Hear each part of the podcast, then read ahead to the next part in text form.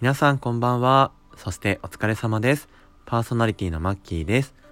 毎週月曜日は BL 朗読と題しまして、僕が以前に書いていた BL 作品、イミテーションラブを朗読させていただいています。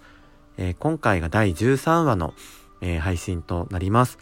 で、実は、イミテーションラブ全部で第17話まであるんですけど、えっ、ー、と、残り5話ということで、物語もだんだん佳境に入ってきたかなと思います。で、あと何度か宣伝しているかもしれないんですが、僕がやっているポッドキャスト番組、ゲイで茶を沸かすという、えー、番組があるんですけれども、そちらでですね、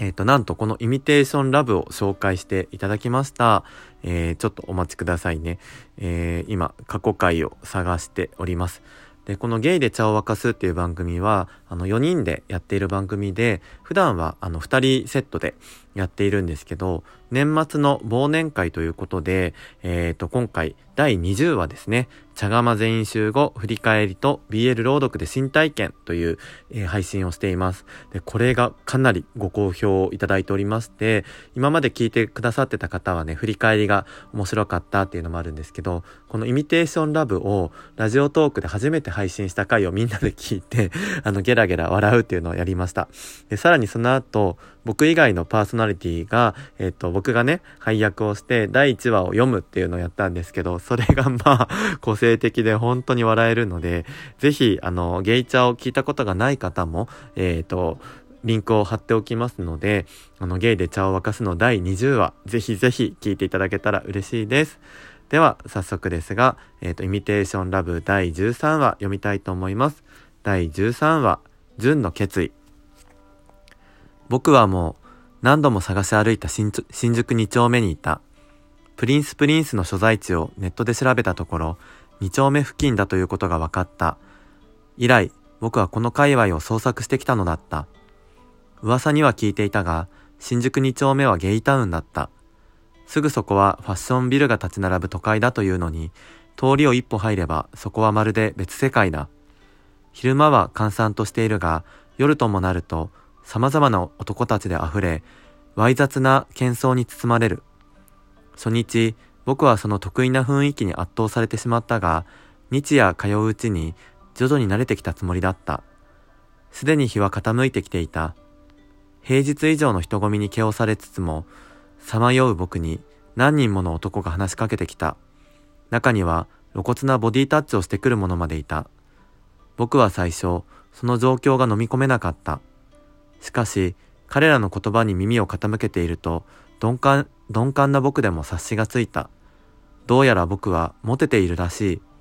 先週、葵が選んでくれた服、一式を着ているからだろうか。でも、僕にとって葵以外の男は皆同じだった。葵以外の男にモテても何の意味もない。愛する人、ただ一人に好かれたいだけなのに、それが叶わないなんて、恋とはなんと苦しいものなのだろう。一度一人の人を好きになったら、この迷宮を抜けるのにどれだけ苦悶しなければならないのだろう。しかし、それでも僕は葵を好きになったことを後悔する気はなかった。たとえ葵が僕を選んでくれなかったとしても、僕は感謝の思いでいっぱいだった。葵という人間に出会えたこと、一時でも一緒に過ごせたこと、人を好きになることを教えてくれたこと、それ以外にも言い表せない数々の出来事に。そんなことを考えながら、僕は気を落ち着けようと人気の少なそうな路地へと入った。怪しげなビルが立ち並び、暗暗暗闇にまがまがしいネオンが瞬いていた。そこで僕はついに見つけたのだ。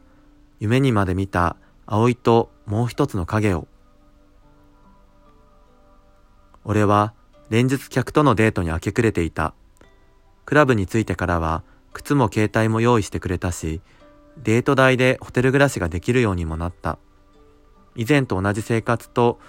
生活とまでは言えないものの、だいぶ人間らしい営みができるようになった。しかし、俺の心にはぽっかりと大きな穴が開いていた。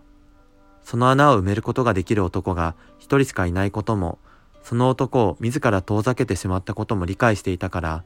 俺は見て見ぬふりを決め込むしかなかった。ちなみに、淳之介対策でクラブには俺が辞めたことにしてもらっていた。淳之介からの予約は、予約は受け付けないのはもちろん、ホームページの写真も取り下げてもらった。だから、この数日の客は、元々の顧客と来店して写真で選ぶ新規の客ぐらいだった。そしてまた土曜日がやってきた。毎週のようにあの男と会っていたなぁと感傷に浸りかけたが、俺はデートの予定をこなすことに意識を向けた。それでも、やはりどこか隙があったのだと思う。その日のデートの相手は、あまり柄のよろしくない、がたいのいい男だった。男の要望通り、焼肉店で食事を終え、俺たちは二丁目のバーで飲んだ。酔いが回ってきた頃、終了時間も近づいてきたので、俺はバーを出て別れようとした。しかし、男は俺を薄暗い脇道に誘導し、すぐ近くにあったラブホに強引に連れ込もうとした。今回のプランはエッチなしのものだった。男も分かっているはずだったが、相当酔っていたのかもしれない。ほら、もったいぶってねえでやらせろよ。どうせいつも客と寝てんだろうが。やめてください。今回はエッチなしのはずですよ。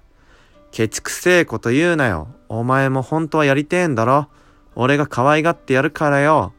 あ、やめ。俺は抵抗を試みたが、屈強な男にはかなうはずもなく、ラブホへと引きずられていった。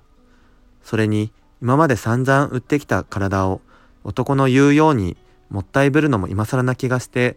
俺は寝てもいいかと半ば諦めかけていた。それに、低層を守る意味も、俺の体を求めてくれると俺の体を求めてくれる愛しい人もいないのだ。と、その時、聞き覚えのある、そしてもう聞くはずもなかった懐かしい声がした。話せ僕の葵に触るなはい。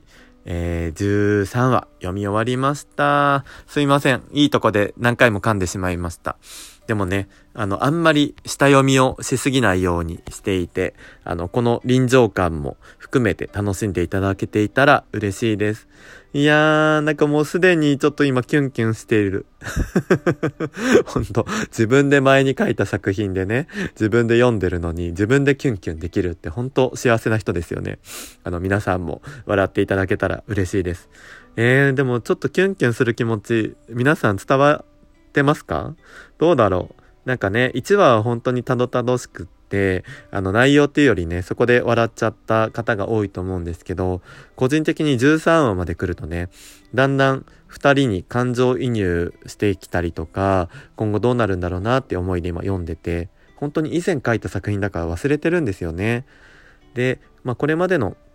流れで言うと、淳之介は会社を飛び出して、葵を探し回ったけど、見つからなくって、で、クラブのホームページを検索するも、葵は辞めていたっていうので、もう会えないのかななんて思ってたんですけど、まあどうやら、そのプリンスプリンスっていうクラブが新宿2丁目界隈にあるってことで、2丁目付近を毎日捜索しているっていう、あの、流れですね。で、葵くんはというと、あの、パトロンの男性の元を抜け出して、えっと、気づいたら新宿2丁目にいた。で、その後、あの、やっぱりクラブにお世話になって、あの、クラブからね、携帯とかも用意してもらって、お客さんもまた以前の方とデートをしてお金を稼いでいた。